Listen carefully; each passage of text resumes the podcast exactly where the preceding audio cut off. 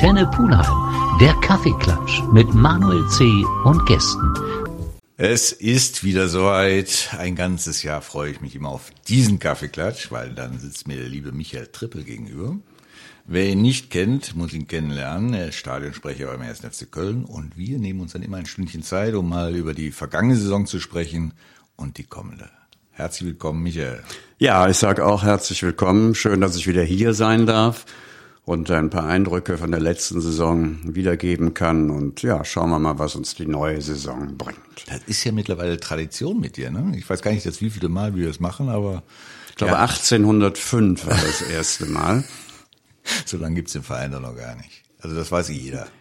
So ein bisschen zumindest. Aber hättest du dir das vorstellen können, 1805 Fußball zu spielen?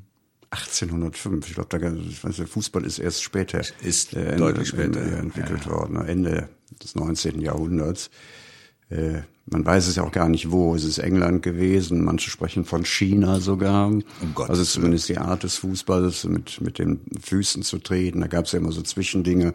Dann durfte man wie beim Rugby den auch tragen, schießen, was auch immer äh, bis sich dann letztendlich wirklich der Fußball entwickelt hat und dann sagt man, Mutter des Fußballs wäre England. Hm. Ein weiter Rückblick und ein weiter Blick nach vorne wäre dann, dass wahrscheinlich irgendwann die KI das Fußballspielen übernimmt.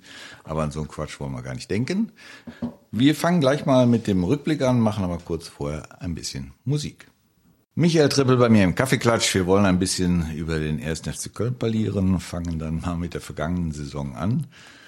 Gibt's da so ein Gesamtfazit, was du da ziehen möchtest? Ja, ich würde erstmal sagen, ich bin sehr, sehr zufrieden mit dieser Saison. Elfter Tabellenplatz passt ja auch zum Verein. Wir sind nur ein Karnevalsverein, elfter Platz. Und äh, wir haben sehr, sehr schöne Spiele gehabt. Wir hatten zwischendurch mal eine kleine Hängephase, sage ich mal, wo man sich ja als FC-Fan...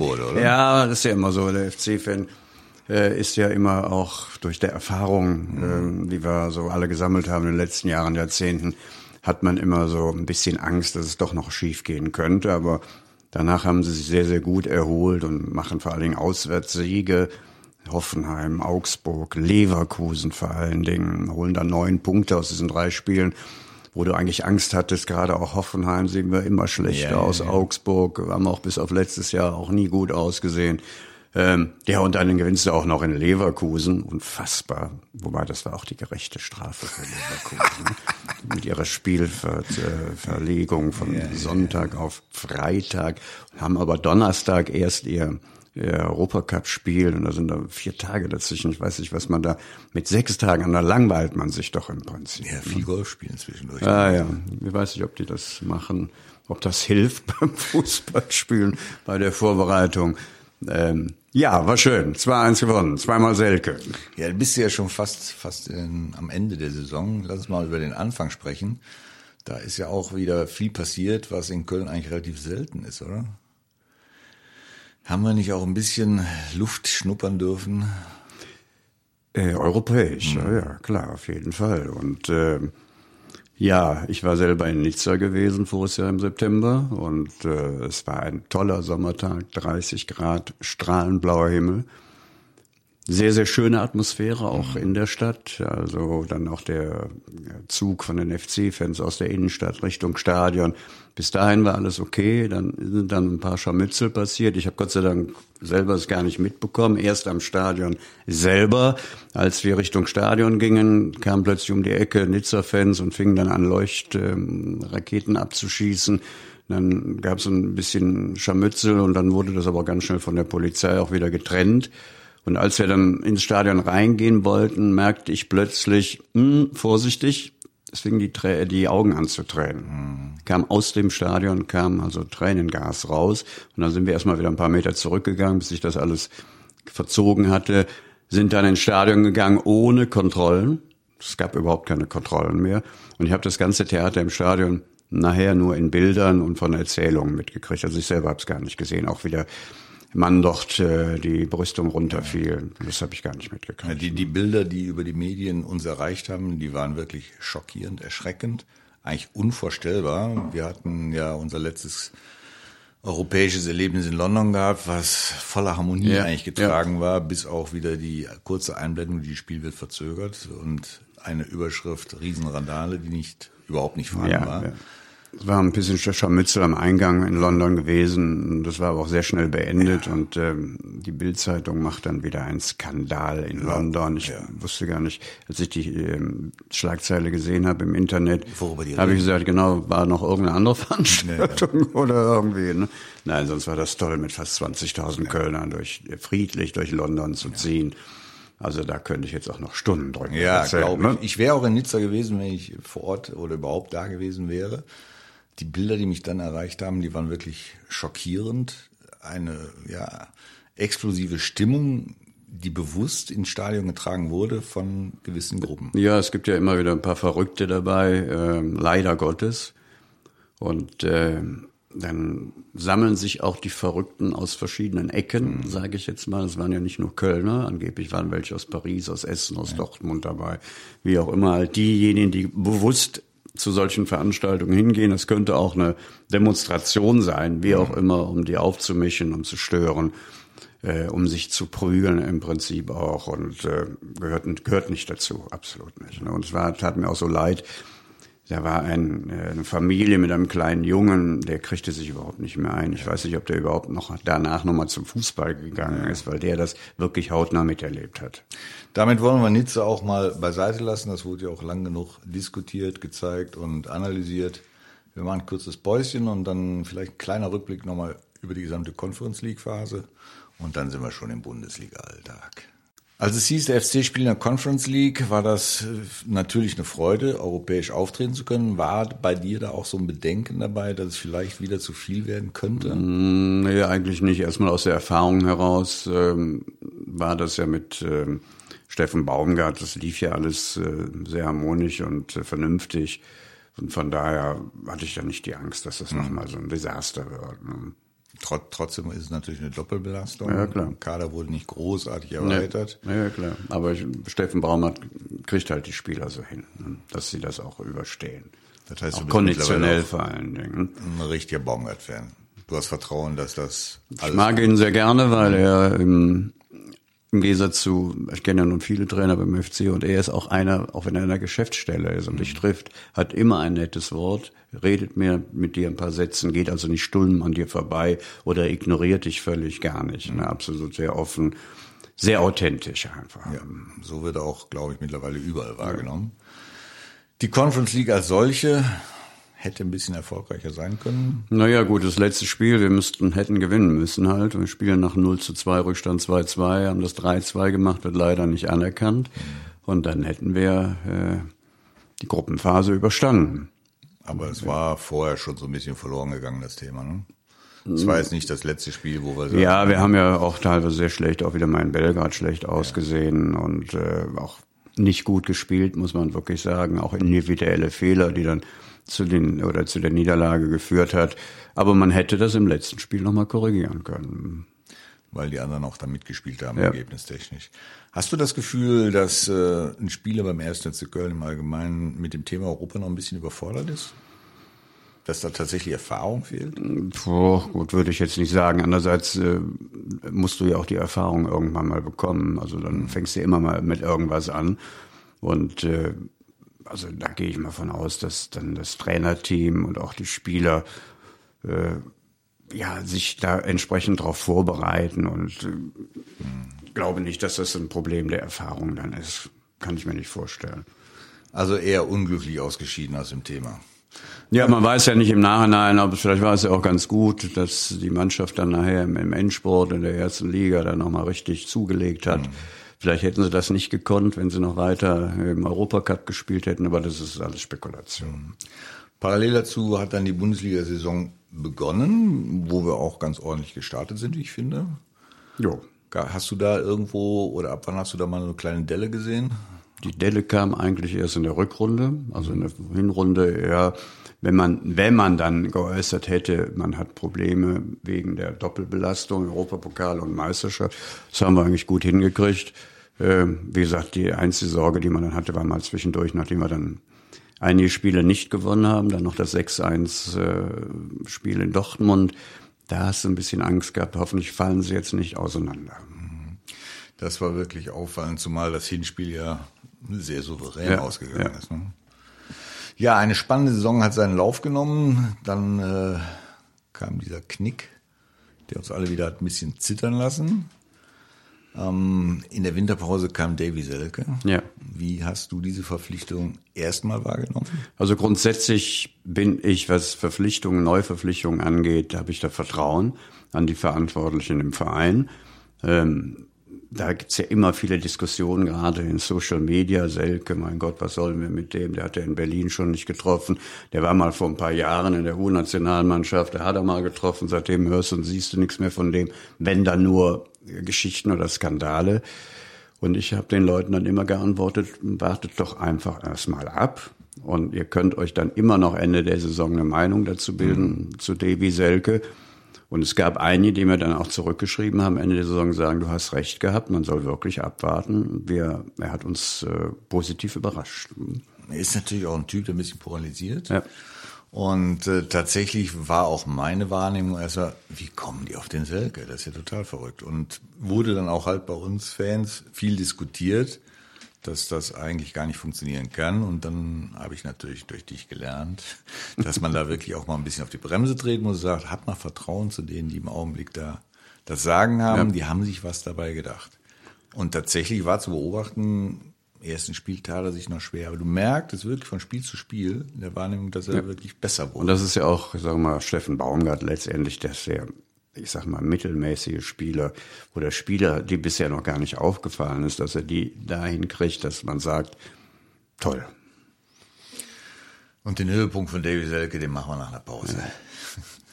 Michael, waren gerade bei Davy Selke, der sehr kontrovers diskutiert wurde, weil es natürlich auch eine Persönlichkeit ist, die ein bisschen spalten kann.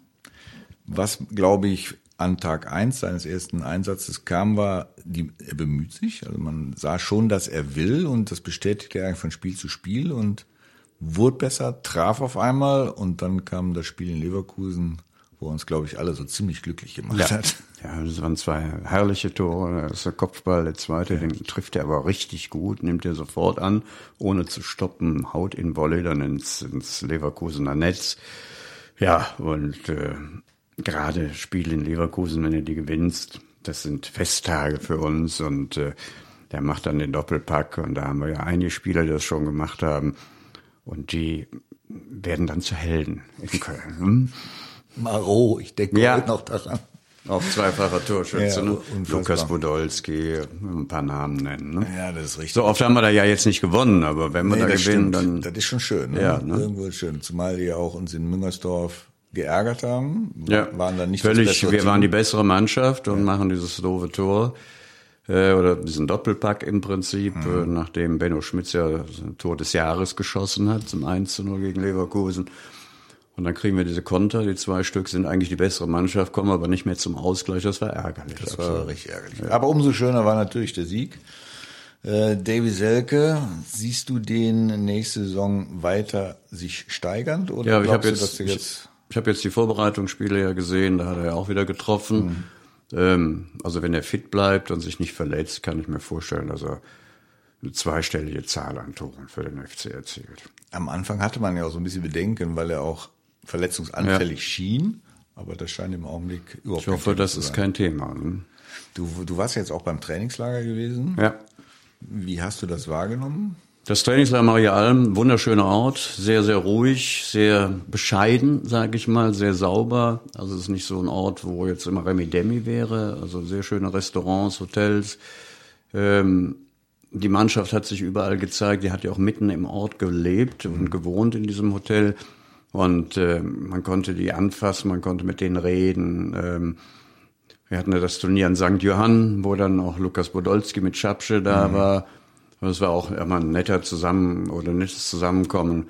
Und ich sehe das sehr positiv. Das Wetter war vernünftig. Es hat jetzt nicht so geregnet, wie es zurzeit hier regnet. Es gab mal ein Gewitter zwischendurch, aber okay, das gehört dazu. Aber sonst hatten wir viel Sonnenschein. Also es war eine gelungene Geschichte. Mhm. Was viele immer wieder überrascht ist, wenn ein Bundesligist wie der 1. Köln zum Beispiel gegen einen Zweitligisten ein Testspiel macht, dass die Zweitligisten da so gut aussehen und es dann heißt, ja, die sind ja auch kurz vor Saisonbeginn. Mhm. Macht das so viel aus? Also ich habe das Spiel gegen Hannover ja gesehen und habe das ja auch moderiert äh, im Stadion St. Johann. Äh, man hat deutlich gesehen, Hannover stand zwei Wochen vor der Saison. Mhm. Ähm, bissiger, schneller, äh, griffiger. Wir sind fast gar nicht aus der Hälfte rausgekommen in diesen 45 Minuten. Wir waren ziemlich kaputt eben durch das äh, harte Training und Hannover war einfach spritzig, hat mir gut gefallen. Umso verwundert war ich jetzt, dass sie jetzt im ersten Spiel wieder nicht gewonnen haben. Den Auftakt vergeigt ja, haben. Ja. Das heißt, diese, diese Trainingslager sind wirklich so intensiv, dass du so ein bisschen am Ja, da merkt man schon, dass die Spieler dann müde sind, dass sie einfach die Spritzigkeit nicht haben ne, und diese läuferische Fähigkeit nicht, die sie sonst gerade ja in der Stärke von Baumgarts Mannschaft äh, die läuferische Fähigkeit äh, zu zeigen, das hast du deutlich, da waren sie noch nicht so weit. Jetzt haben wir ja einige, einige ja, U19-Spieler mitgehabt. Ja. Und sieht man da einen Leistungsunterschied, wenn du so ein Training beobachtest? Ja, siehst du schon noch. Ähm, es sind halt junge Spieler, die oftmals auch eine körperliche, äh, auch nicht so diese körperliche Präsenz haben wie, ein, wie ein gestandener Bundesligaspieler. Du siehst, dass Talent ist und äh, aber bis dieser eine Schritt oder zwei Schritte, die sie noch machen müssen, das merkt man schon. Also da müssen sie daran arbeiten. Aber der eine oder andere, wir haben den Michael, Michael Weschenbach zum Beispiel, der sich da gut gezeigt hat, Zinkgräfe als Beispiel nur, ähm, wenn die so weitermachen, können die es schaffen. Aber das ist immer ganz, ganz schwierig zu sagen. Mhm. Nach dem Pokalsieg äh, der U19, die ich auch verfolgt habe, ist mir auch der Weschenbach aufgefallen. Mhm. Da ist schon äh, einiges an Veranlagung vorhanden. Ja, also wie gesagt, die Veranlagungen sind da, sonst wären sie jetzt auch nicht mit ins Trainingslager gefahren wenn man da kein Potenzial sehen würde. Und äh, aber wie gesagt, der Sprung dann zu einem gestandenen Bundesligaspieler ist noch mal ein Stück. Wir machen noch mal eine kurze Pause und dann gucken wir mal so ein bisschen auf die Neuverpflichtungen und was wir da erwarten dürfen. So, Vorbereitung ist fast abgeschlossen. Wir haben jetzt am Samstag Spiel gegen Nantes. Mhm. Was erwartet man von so einem Spiel? Außer gute Stimmung und möglichst viele Zuschauer? Ja, ist ja im Rahmen der Saisoneröffnung, die ja ab 10 Uhr losgeht, äh, den Vorwiesen mit Bands, mit äh, äh, Autogrammstunden mhm. der Spieler und auch Spielerinnen. Dann um 16 Uhr geht's im Stadion weiter und äh, ja, ich denke mal, Steffen Baumgart wird die erste Elf, die er sich vorstellt, spielen lassen, damit sie sich einspielen können. Und dann kann man sich schon einen Eindruck machen, wie läuft das ab, äh, was könnte passieren mhm. in dieser Saison. Wobei wir dann ja immerhin noch äh, anderthalb Wochen haben, fast bis das erste ja. Pokalspiel in Osnabrück dann stattfindet. Hm. Ausgerechnet Osnabrück. Ja. Ist wieder Undankbare Aufgabe, Ja, absolut, oder? wie letztes Jahr auch in Regensburg. Und ich war in Regensburg letztes Jahr gewesen, haben wir im Elfmeterschießen leider Gottes verloren. Und das ist auch wieder der schwierigste Gegner, den wir eigentlich aus dem Topf kriegen konnten. Das, das war Regensburg vor uns ja auch. Ne? War eigentlich ein Zweitligist und wir hätten eigentlich einen Dritt- oder Viertligist kriegen müssen. Und wir kriegen einen, ich glaube, er war sogar der einzige Zweitligist, der in diesem Topf drin war und den kriegen wir ausgerechnet. Ne? Natürlich. Ja, logisch. Aber wir müssen ja alle besiegen, wenn Pokalsieger werden wollen. Schwer genug. Zur vergangenen Saison gehört auch der Abschied von Jonas Hector, der uns alle wehtut irgendwo. Ja, sicher. Ja. Nicht nur als Spieler eine herausragende Persönlichkeit, wie ich finde.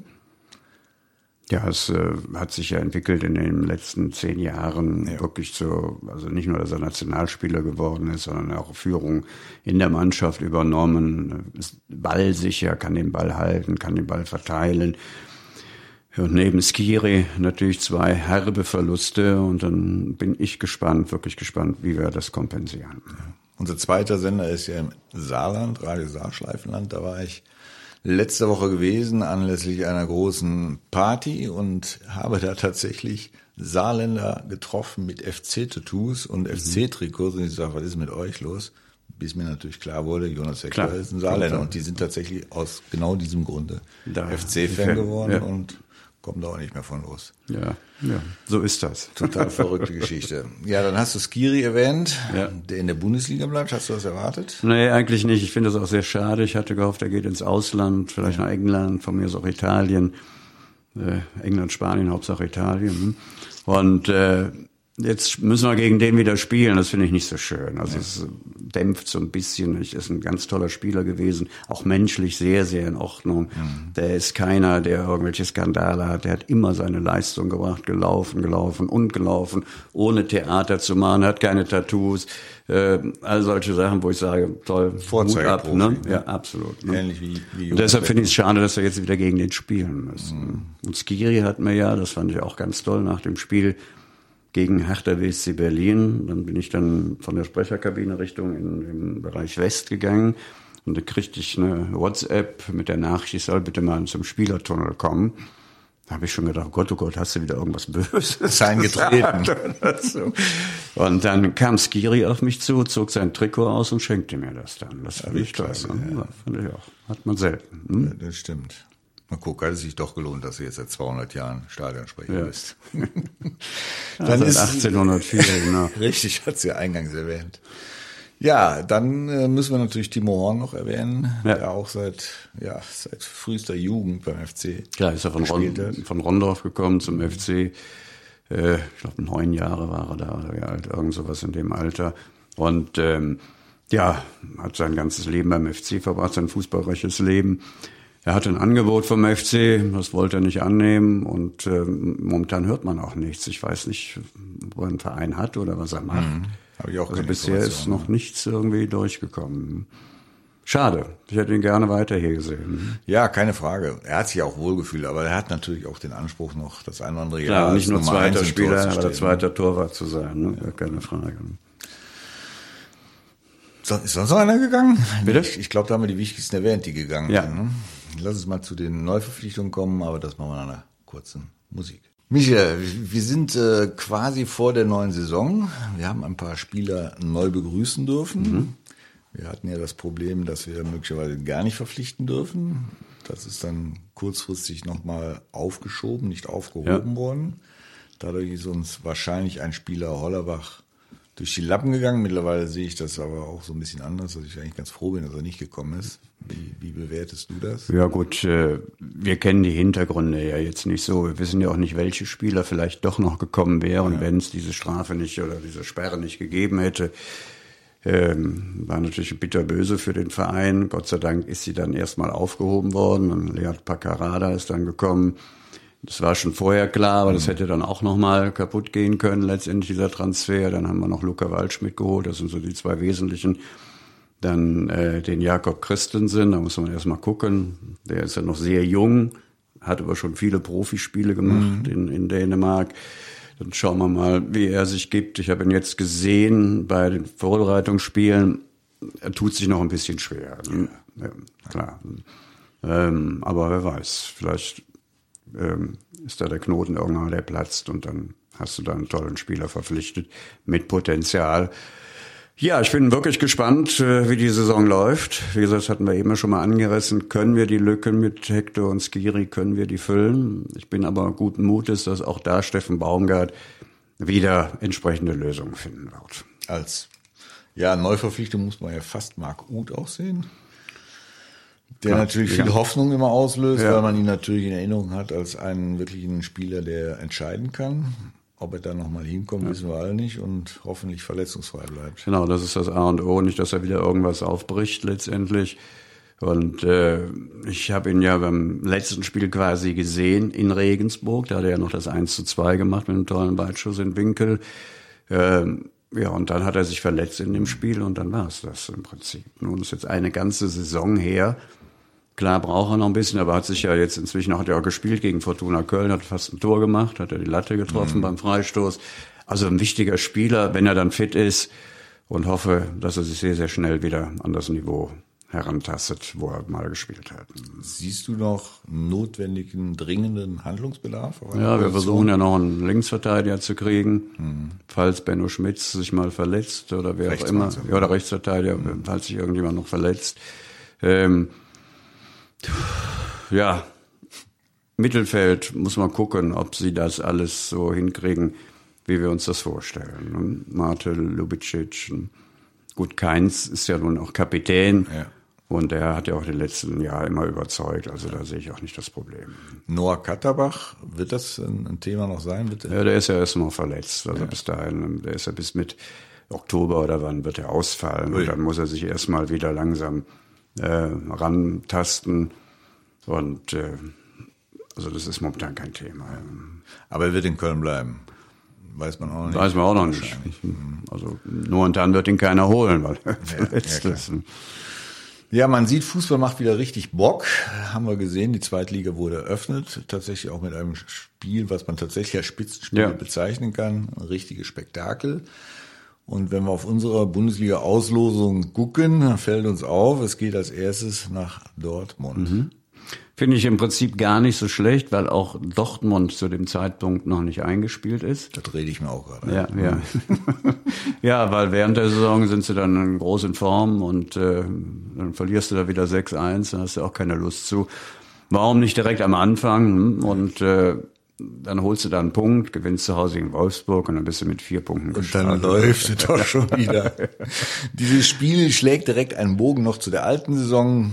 Wir hätten Borussia Dortmund, weil sie es selbst nicht geschafft haben, Ja. zum Meister machen können. Und es sah ein paar Minuten auch ganz gut danach aus. Und ich glaube, wenn wir das geschafft hätten, hätte man uns die drei Punkte beim Anpfiff direkt übergeben. Ja, das glaube ich jetzt nicht. Das glaube ich jetzt nicht, weil jetzt ist ja wieder eine Zeit vergangen zu dem Zeitpunkt. Wobei ich muss dann ganz einfach sagen, ich hätte es nicht geglaubt, dass Dortmund nicht gegen Mainz Das gewinnt. hat keiner also, geglaubt. Also wir hatten ja äh, die Vorbereitung nach dem Spiel einmal dann die Meisterfeier, wenn Bayern Meister wird, und danach ja erst die Verabschiedung Mhm. von Hector und Skiri, beziehungsweise Horn in dem Fall. Und ähm, ich hatte gedacht, ja, die Meisterfeier wird hier nicht stattfinden. Dann können wir sofort mit der Verabschiedung anfangen. Dann haben wir nicht diese blöde Pause dazwischen, sage ich jetzt mal. Und dann, äh, dann ist, wir haben direkt neben der Sprecherkabine haben wir einen, Bildschirm, da lief dann die Konferenz und dann gucke ich da drauf, 0-1, äh, was ist das denn? Ne? dann gab es aber Elfmeter für Dortmund, habe ich gesagt, wird sich jetzt alles wieder in die richtige Bahn äh, ähm, be begeben. Und dann verschießt er den Elfmeter. Ne? Kurz danach fällt es 0-2. Ich sag, Das kann ja gar nicht wahr sein. Seid ihr eigentlich bekloppt oder was? Unfassbar, ne? ja. Also sie waren einfach zu blöd, muss man mal deutlich sagen. Ne? Hatten, es hatten ja vorher schon in der Hand, auch mal andere Spieler zu gewinnen, die sie dann auch vergeigt haben. Ich glaube, dann hat man es auch nicht verdient, oder? Ja, für mich fing es auch damit an, dass Aller sich den Ball geschnappt zum Elfmeter, Ja. wo der Can eigentlich klar dafür eingeteilt war. Äh, Michael, der Moritz winkt, das heißt, wir sind schon wieder am Ende. Wir haben uns gerade mal so ein bisschen warm gesprochen und dann schon wieder feiern. Vielleicht Ja. müssen wir nach jedem Spieltag mal sowas Ja, ja, schön. Michael, danke, dass du dir Zeit Ja, herzlich gerne. Und dann hoffen wir das Beste wieder, wie immer, für unseren ersten FC Köln. Auch in der Saison 2023, 2024. Ich werde beim ersten Auswärtsspiel da sein. Ja, dann toi, toi, toi. ja, alles klar.